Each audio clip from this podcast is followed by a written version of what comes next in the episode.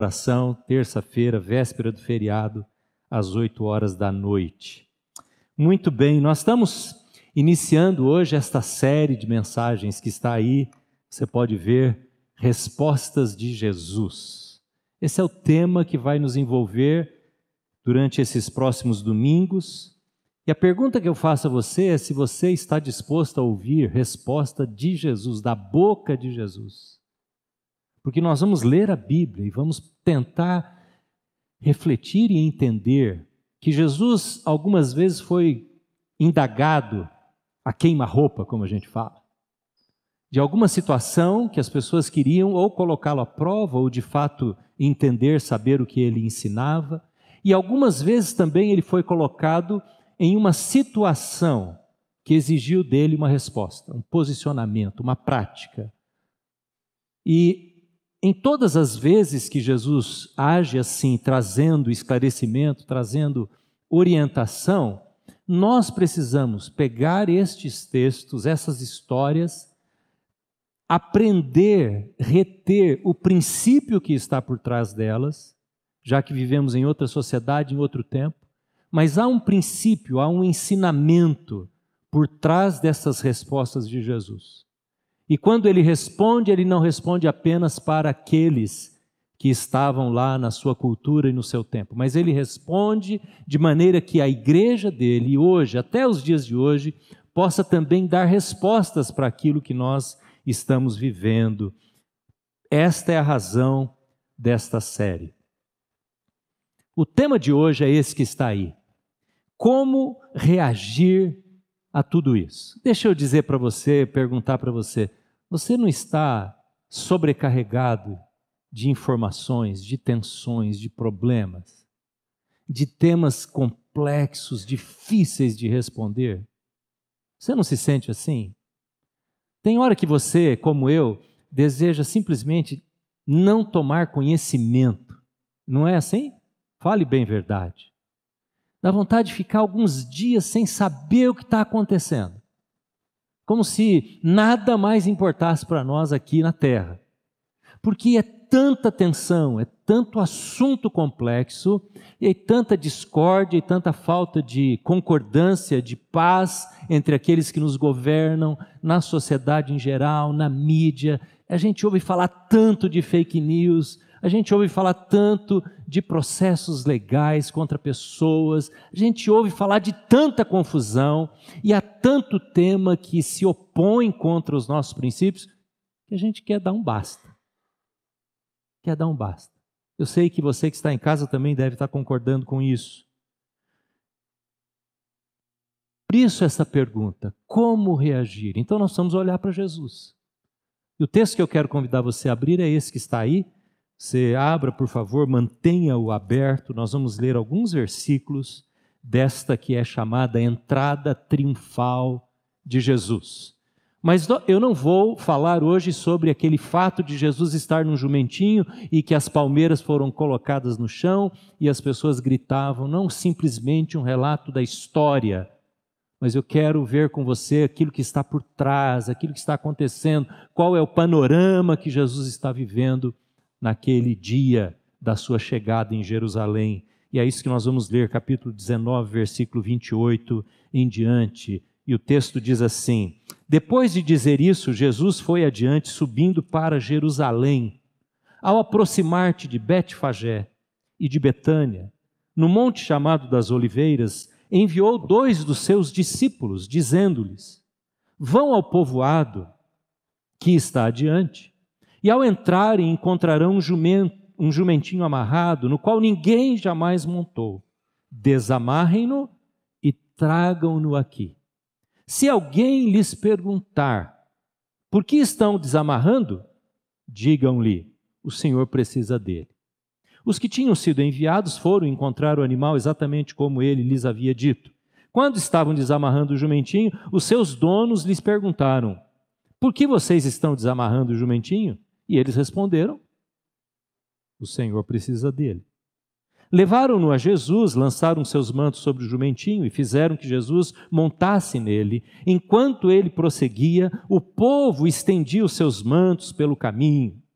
Quando ele já estava perto da descida do Monte das Oliveiras, toda a multidão dos discípulos começou a louvar a Deus alegremente e em alta voz, e por todos os milagres que tinham visto, e exclamavam: Bendito é o Rei que vem em nome do Senhor, paz nos céus e glória nas alturas. Alguns dos fariseus que estavam no meio da multidão disseram a Jesus: Mestre, repreende os teus discípulos. Eu lhes digo, respondeu ele, se eles se calarem, as pedras clamarão.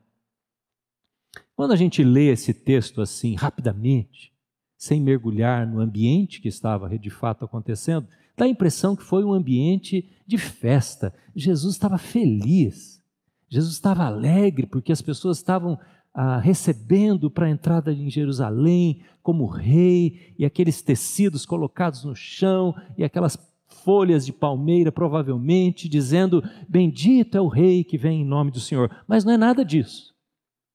Esta é uma conclusão precipitada daqueles que leem esse texto. Porque Jesus está entrando pela última vez em Jerusalém. Ele havia vindo a esta cidade com muita frequência, desde criança, trazida pelos pais, trazido pelos pais. Ele conhecia bem o percurso da chegada de Jerusalém. E agora, nesta última vez, ele sai da Galiléia com seus discípulos, e ele sabe que, ao contrário de encontrar ali uma festa, ele encontraria sua própria morte. Jesus está ciente que ele estava com os seus dias contados, que ele seria julgado, que ele seria condenado e ele seria morto na cruz. Veja, se você quer me acompanhar, vire uma folha para trás e vá para o capítulo 18. Capítulo 18, versículo 31, mostra exatamente o que Jesus diz sobre os seus dias futuros capítulo 18, versículo 31. Jesus chamou à parte os doze e lhes disse: Estamos subindo para Jerusalém. E tudo o que está escrito pelos profetas acerca do filho do homem se cumprirá. Ele será entregue aos gentios, né, aos romanos, que zombarão dele, o insultarão, cuspirão nele, o açoitarão e o matarão. Mas no terceiro dia ele ressuscitará os discípulos não entenderam nada. Perceba isso. Nada dessas coisas. Esse era o ambiente. Esse era o clima que Jesus estava vivendo. Mas se você volta lá para a história, da entrada de Jesus em Jerusalém, isso aconteceu numa manhã. Provavelmente numa manhã de segunda-feira, já que ele morre na sexta seguinte. A noite anterior a esta caminhada em cima de um jumentinho, Jesus tinha dormido com os seus discípulos na casa de Lázaro, Marta e Maria, três irmãos. Aquele Lázaro que havia sido ressuscitado. No momento da ceia, da, do jantar, que Marta e Maria prepararam, Maria se levanta vai em direção aos pés de Jesus e lança sobre os pés de Jesus um perfume caríssimo. E ele, ela foi advertida pelos discípulos, lembra dessa história? Por que, que não guardou esse perfume? Poderia dar para os pobres. Judas disse isso. O interesse de Judas não era, de fato, em dar nada para ninguém, era tomar para si aquele dinheiro, porque era isso que ele fazia. Mas Jesus olha para aquele ato de Maria e diz assim: Ela me preparou para a sepultura. Porque todo corpo, todos os que morriam, recebiam tratamento ao serem colocados no túmulo e depois também de alguns dias as pessoas voltavam lá para retardar o processo de decomposição do corpo. E Jesus olha para Maria e diz: Ela me preparou para a morte, para a morte. Isto é, a expectativa de Jesus era esta: Estou indo para a cruz. Agora, qual que eram as expectativas das outras pessoas? Veja, os discípulos tinham uma expectativa que era muito diferente da de Jesus. Os discípulos achavam que Jesus, indo para Jerusalém, poderia trazer um governo em oposição aos governos ali existentes: romano, o poder político, imperial, e o poder judaico dos líderes religiosos, o poder religioso. Que Jesus iria trazer uma alternativa de governo. Tanto é que eles estavam discutindo quem ficaria à direita, quem ficaria à esquerda. É nesse contexto dos discípulos entenderem assim e terem essa expectativa. Judas, por outro lado, estava vendo uma oportunidade de ganhar dinheiro, e de fato isso aconteceu, porque ele vende a informação por 30 moedas de prata. Então a expectativa deste discípulo em particular, como Juliano disse, lá na mesa, ele foi tomado por aquela aquele desejo de entregar Jesus. Mas aqui na entrada de Jerusalém, que acontece dias antes, isso já está selado no coração de Judas. E o povo? Qual era a expectativa do povo? Ah, o povo. Este povo que havia visto Jesus fazer milagres, esse povo que havia sido beneficiado por Jesus, essa multidão que agora seguia Jesus, porque os primeiros, os primeiros anos, ou o primeiro ano de Jesus, Jesus não queria publicidade, ele dizia: não conte nada para ninguém. Mas agora os milagres se tornam públicos e os meios de comunicação vão em cima de Jesus, não é? E os comentários surgem e não tem mais como evitar. Então, no caminho da Galileia para essa última entrada em Jerusalém, Jesus vai fazendo milagres. Quando ele chega em Jericó, uma cidade próxima de Jerusalém, ele fala com Zaqueu, um homem conhecido, as pessoas olham aquilo e vê que Jesus foi na casa deles. Quando Jesus sai da casa deles, as pessoas começam a segui-lo. Ele cura um cego em Jericó. Ele vai e visita Lázaro, que ele havia ressuscitado. Então as pessoas vêm e sabendo que Jesus estava chegando e poderia transformar a situação, o status quo daquela sociedade oprimida pelo poder romano e pelo poder religioso judaico. Havia essa expectativa, essa euforia, por isso eles foram correndo encontrar Jesus. Quando Jesus desce do Monte das Oliveiras, há um vale chamado Vale de Cedron, e depois lá na frente a muralha de Jerusalém, há uma porta que hoje inclusive está fechada, a porta do ocidente, a porta oriental, melhor, e ele desce o vale, quando ele vai descendo o vale, a multidão já está em volta dele, gritando e saudando euforicamente a Jesus. Mas há um outro grupo que são, que é o grupo dos fariseus. Se você olhar aí no capítulo 19 que eu li, quando você chega ao versículo 39, diz assim: alguns fariseus Chegaram a Jesus e disseram: Jesus, manda esse povo se calar. Eles não podiam admitir que Jesus fosse ovacionado, aclamado desta maneira. Porque o plano deles era matar este homem. Então, quanto mais sucesso, quanto mais notoriedade ele tivesse, pior ficava este plano de ser realizado. Eles queriam que Jesus entrasse na surdina, quietamente porque eles poderiam pegar Jesus, colocá-lo de lado, julgá-lo sem que ninguém soubesse. E aí, no dia da sexta-feira, que era o dia da comemoração da Páscoa, lembrando lá do Egito, quando o cordeiro era morto lá no, no, no, no santo lugar, ninguém se lembraria desse homem. Por isso eles têm essa expectativa que, que Jesus impeça essa gritaria toda. O plano é esse, o ambiente é este, a atmosfera é essa.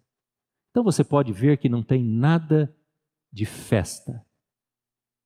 Jesus está com os olhos fixos no seu sacrifício. Tanto é que quando ele passa por Samaria, os olhos de Jesus estão tão concentrados na viagem que ele ainda tinha pela frente, que ele nem quis parar.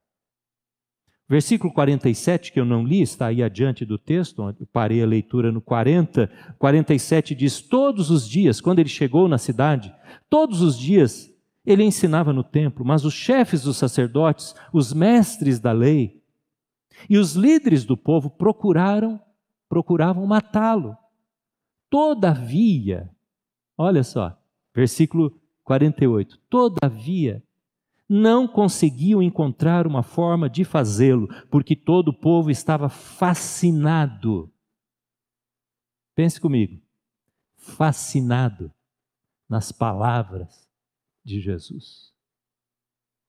Então ninguém o deixava, eles não podiam prendê-lo, não dava, não dava certo, momento algum, prender Jesus. E todas as noites Jesus saía e voltava para Betânia, para a casa de Marta, Maria e Lázaro. Ele dormiu a semana toda ali. Então o povo ia e voltava, ia e voltava e não deixava Jesus sozinho. Esse era o ambiente. Por isso, quando Jesus responde a essa, esse clima e essa atmosfera, a gente precisa aprender com ele.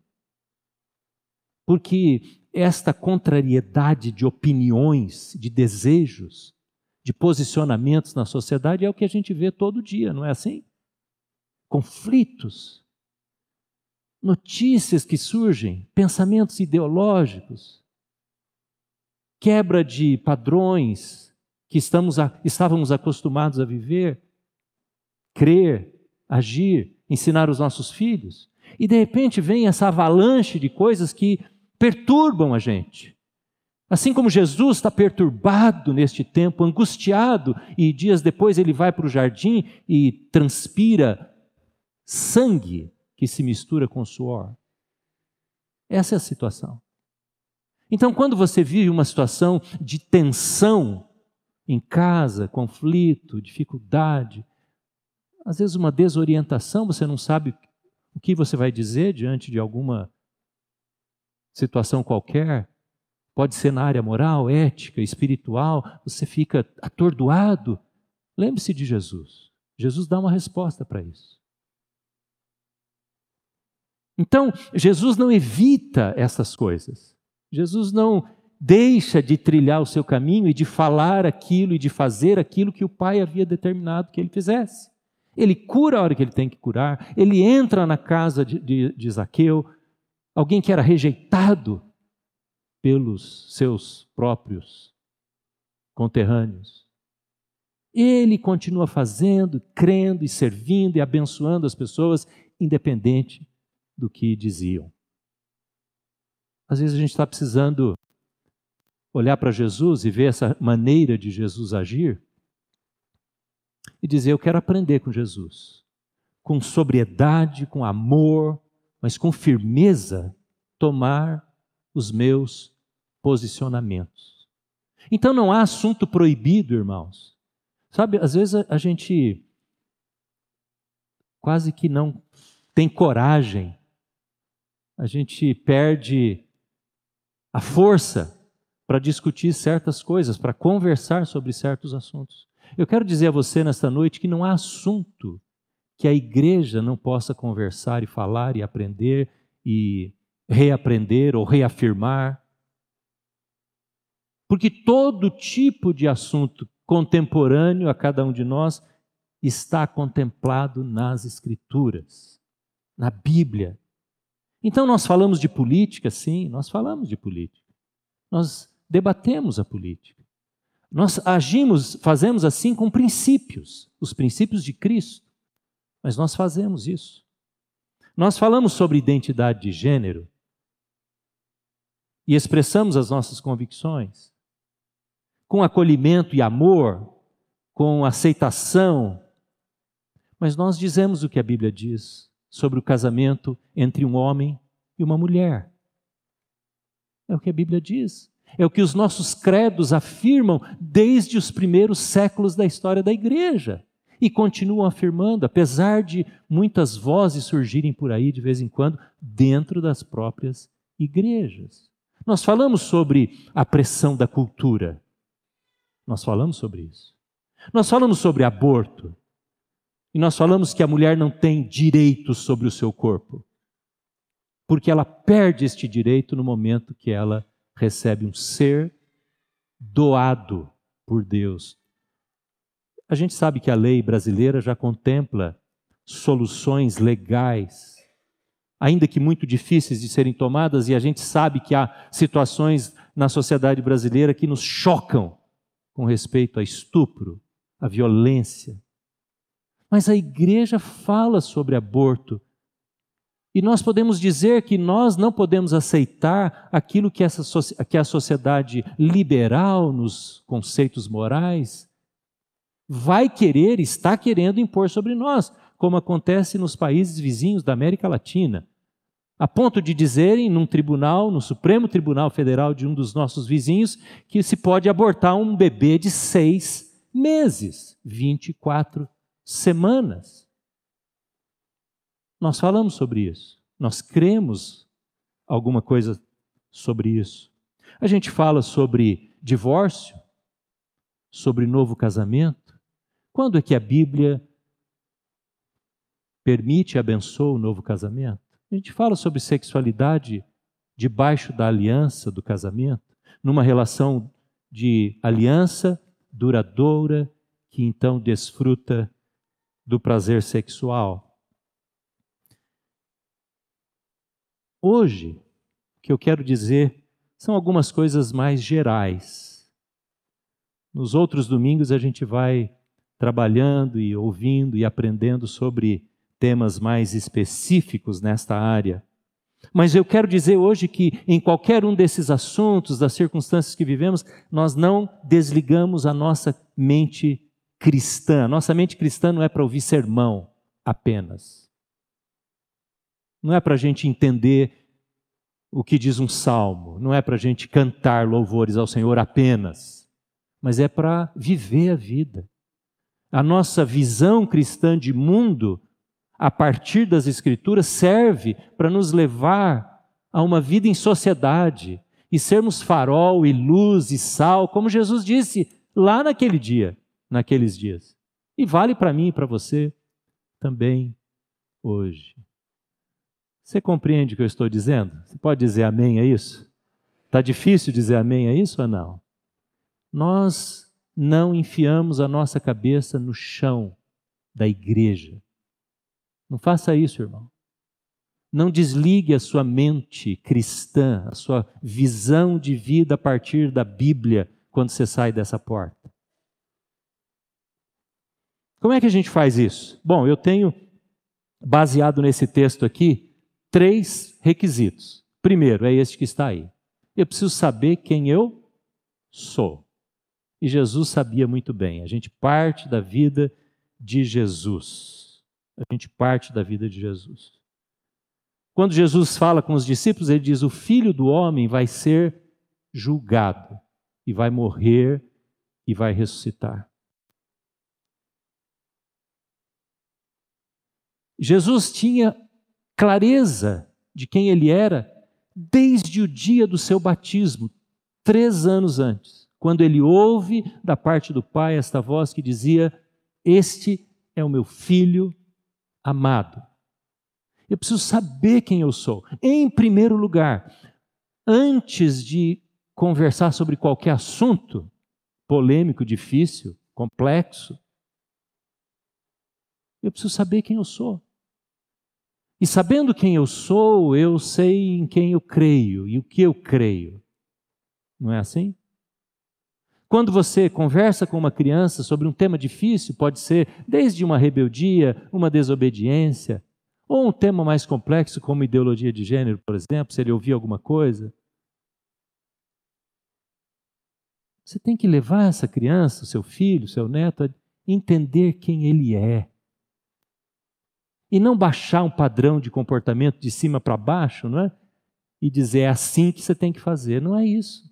Você tem que fazer isso e pode crer nisso e pensar assim, porque você é. E a palavra importante aqui é identidade. A gente gera a nossa identidade a partir daquilo que nós cremos. Há uma frase escrita por um pastor nos Estados Unidos chamado Timothy Keller, ele diz, para você talvez vai ficar um pouquinho difícil de ler toda a frase que ela está saindo aí da tela. Ele diz assim: é impossível ter conhecimento verdadeiro ou ter conhecido o verdadeiro Jesus e ser indiferente. Até aí está ali na tela, você pode ver, não é? Impossível conhecer o verdadeiro Jesus e ser indiferente.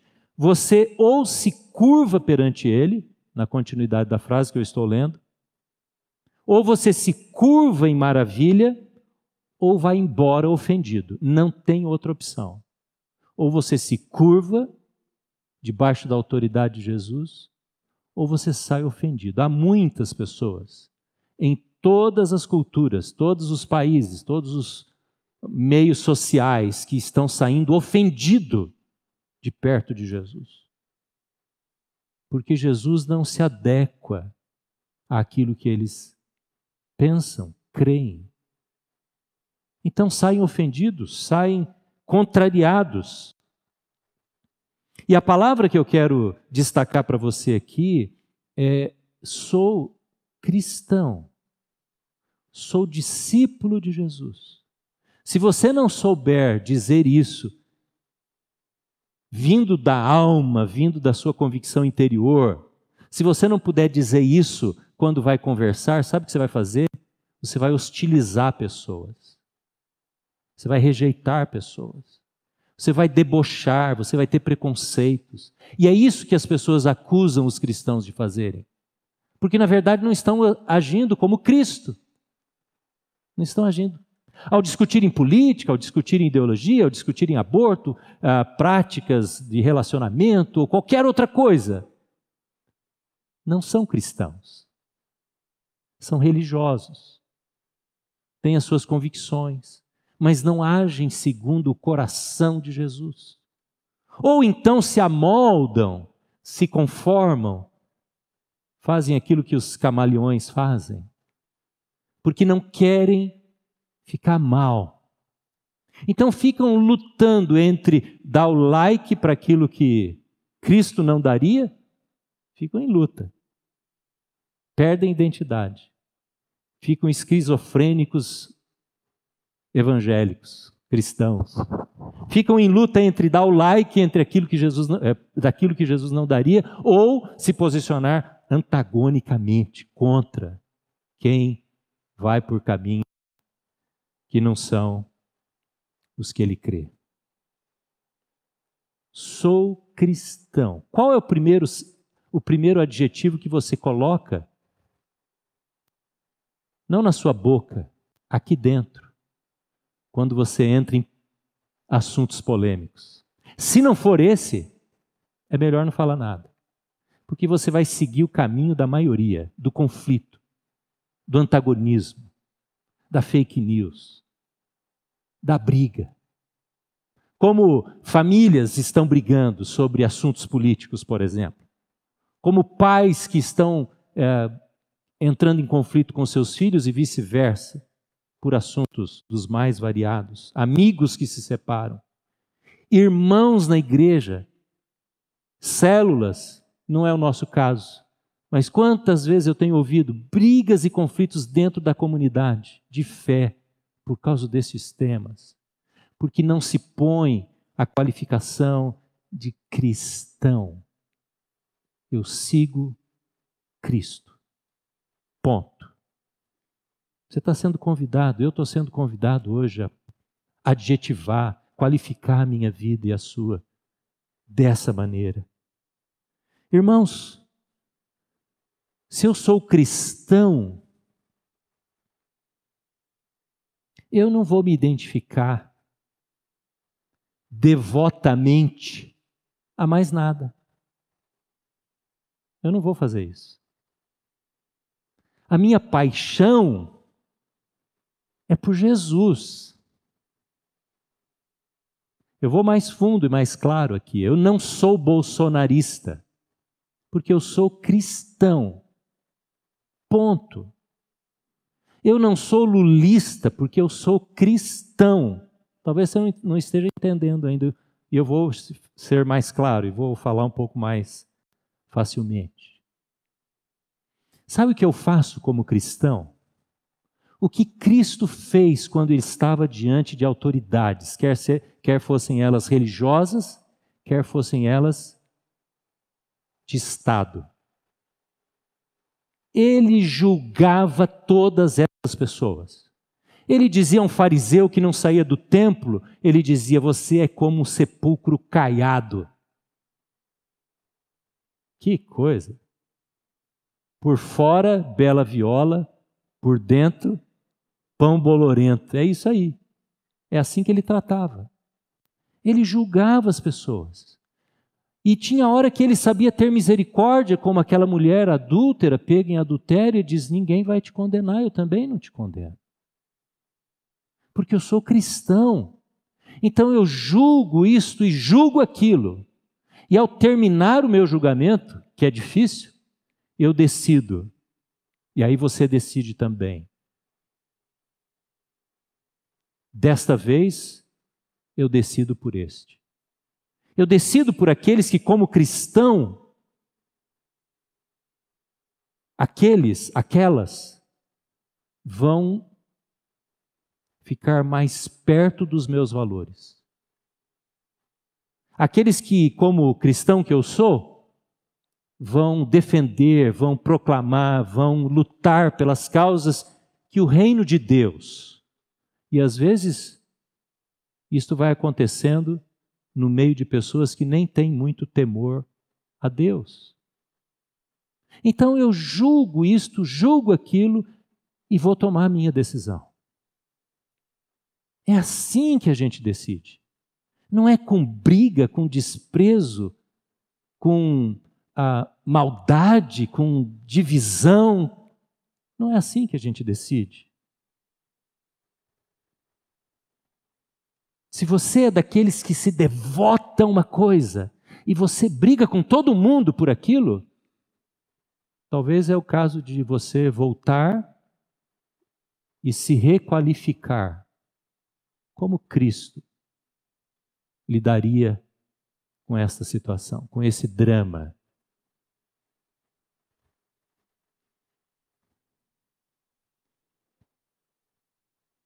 Porque o cristão ele vai buscar sabedoria em Deus. Porque o cristão olha para frente, ele pensa: bom, esta pessoa vai trazer para a minha sociedade, para a minha cidade, para o meu estado, para a Assembleia Legislativa, para o Congresso, o que quer que seja, quais valores nas suas mãos? Vai lutar pelo quê? Você sabe que os juízes da Suprema Corte são indicados pelo, pela presidência, não é? Você sabe disso. Então você precisa pensar nisso. Com a inteligência que Deus te deu e com a sabedoria e o discernimento espiritual, saber isso. O seu deputado, qual é, qual, quais são os valores que essa pessoa tem? E não é porque é parente de alguém, porque é amigo de alguém, porque nasceu em tal lugar.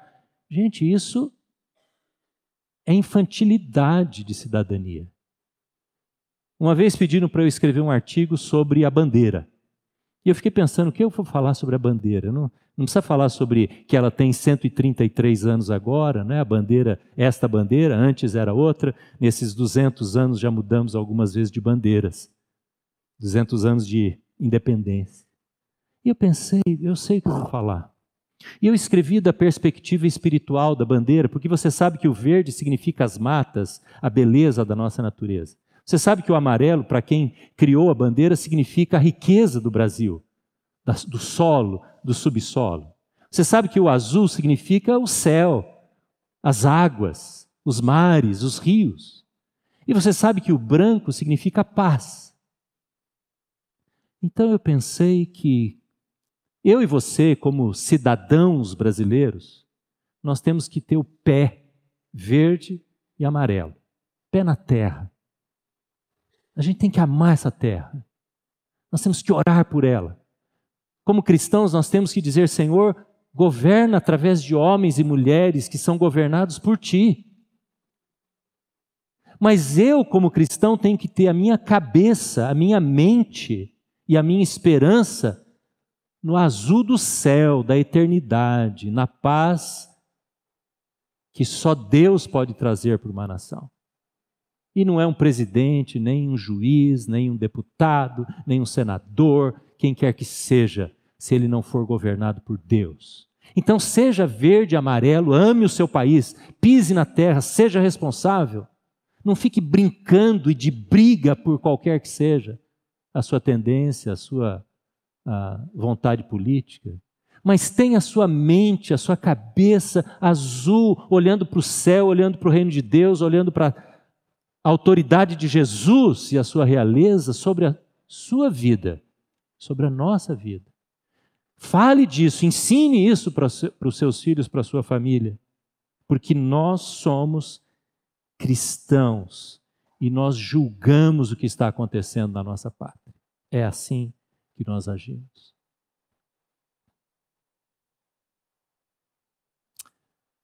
Eu vou parar aqui. Eu tinha ainda mais dois pontos, mas eu não vou falar mais. Eu quero apenas dizer a você que há uma tendência, e nós precisamos estar atentos a isso.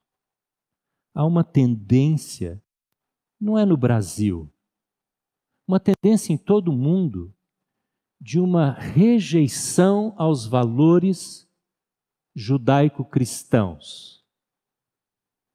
A nossa sociedade ocidental foi firmada em cima dos valores judaicos cristãos. São estes valores que trouxeram a democracia, o valor da mulher, que trouxeram o voto de todos, as democracias, os governos, os poderes dentro da democracia que devem se controlar e se contrabalançar. Foram homens e mulheres no passado desta herança judaico-cristã que lutaram contra a escravidão. E eu desafio você, convido você a ler um livro escrito por um indiano, um teólogo e um filósofo indiano. E o título do livro é O Livro que Fez o Meu Mundo. E ele fala da Bíblia do ponto de vista não de um cristão, porque ele não era cristão até a sua vida adulta quando se converteu, ele era hindu. E ele se admira, e ele fala isso no livro, como pode uma nação que nasceu como as nações ocidentais, europeias, das Américas, que nasceu sobre ou sob a orientação deste livro, rejeitá-lo desta maneira. E ele aponta o pecado das nações ocidentais especialmente. Como pode? Eu quero convidar você a olhar esta situação que nos rodeia. Há um antagonismo contra a fé cristã em todos os lugares. Por isso que muitos se amoldam para não ficar mal no pedaço. Pastores, igrejas, para serem aceitos pela sociedade também há uma tendência ao valor individual acima do valor comunitário. O aborto entra nisso. A ideologia de gênero ou a identidade de gênero entra nisso também. A quebra tão fácil dos casamentos também é dirigida por, por este conceito do valor do indivíduo sobre o valor da comunidade. Não importa. Até mesmo quando a comunidade são os próprios filhos. Mas eu preciso buscar a minha felicidade. E nós precisamos ter duas ações muito concretas. A primeira delas é de amor e misericórdia. Porque Jesus diz o texto: amor discípulos, aqueles discípulos até o fim. Mas nós precisamos ter também discernimento e sabedoria. Eu quero convidar você hoje a buscar isso de Deus, a pedir isso para o Senhor. Esse mês de setembro e outubro especialmente nesta área política, vai ser de muita coisa ruim. Mas nós não vamos parar de ouvir as notícias, nós vamos ter ouvidos que são sábios. Para concluir, quando os fariseus disseram para Jesus: Jesus manda esse povo calar, qual foi a resposta de Jesus? Você lembra? Se eles se calarem, as pedras clamarão. Eu fiquei pensando, como é que é essa história de pedras clamarem? Bom, a gente não sabe porque os homens e mulheres que estavam ali continuaram clamando, continuaram ovacionando Jesus. Mas o que significa isso? E aí eu pensei numa outra pedra, não daquelas pedras do caminho do jumentinho, mas Seis dias depois, surgiu uma grande, enorme pedra. Quando as mulheres chegaram para visitar o túmulo de Jesus e esperavam entrar no túmulo de Jesus para novamente embalsamar o corpo, levaram quilos de aromas preparados para aquele cuidado do corpo. Tinha uma pedra que não estava mais no caminho. Essa pedra é a pedra que clama até hoje. Essa pedra clama para mim e para você todo dia. Clama perguntando para nós se nós de fato vamos viver a nossa vida debaixo da autoridade desse que ressuscitou e que é governo sobre todos e sobre tudo. Essa pedra. Agora, essa pedra, ela clama para quem tem ouvidos para ouvir e coração para se submeter. E eu sei que você quer isso. Esse clamor de Jesus. Esse clamor que passa pela, pelo amor de Jesus pelas pessoas. Quando Jesus olha, Jesus não diz como alguns estão dizendo por aí: Deus ama todas as pessoas e tolera ou dá liberdade para que cada um faça o que quer. Esse não é o Jesus daquela pedra, mas é o que tomou autoridade para construir a sua igreja, para que a sua igreja seja sal, seja luz. Compartilhe a vida de Jesus. E eu quero convidar você a deixar essa pedra da ressurreição, do túmulo vazio, falar alto no seu coração. Porque Jesus, quando saiu de lá, foi em busca daqueles homens e mulheres que haviam fugido de perto dele, que haviam abandonado, que o haviam deixado lá no jardim do Getsemane. Jesus foi lá e disse: É com vocês que eu quero falar, vocês que eu quero restaurar. Jesus está buscando essas pessoas em todos os lugares. Jesus está buscando mulheres que abortaram, que vivem com culpa. Jesus está buscando pessoas que querem se arrepender dos seus pecados. Jesus está buscando, desde dentro da igreja até no ambiente mais devasso ou mais corrupto, mais sórdido ou mais incrédulo que tenha por aí. E a gente precisa ser como Jesus, precisa responder como Jesus.